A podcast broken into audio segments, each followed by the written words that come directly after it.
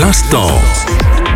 L'instant bande dessinée. Bonjour à tous et bienvenue, c'est Fabien pour vous parler de La Sève de nos vies par Marie Holm et Mathieu Bertrand aux éditions Rue de l'Échiquier. À notre époque où tout va très vite, se poser et s'ouvrir à ce qui nous dit euh, notre environnement n'est pas simple. Parfois cette occasion, ce cadeau la vie nous l'offre, à nous de le saisir pour en profiter et en tirer un enseignement qui nous est primordial.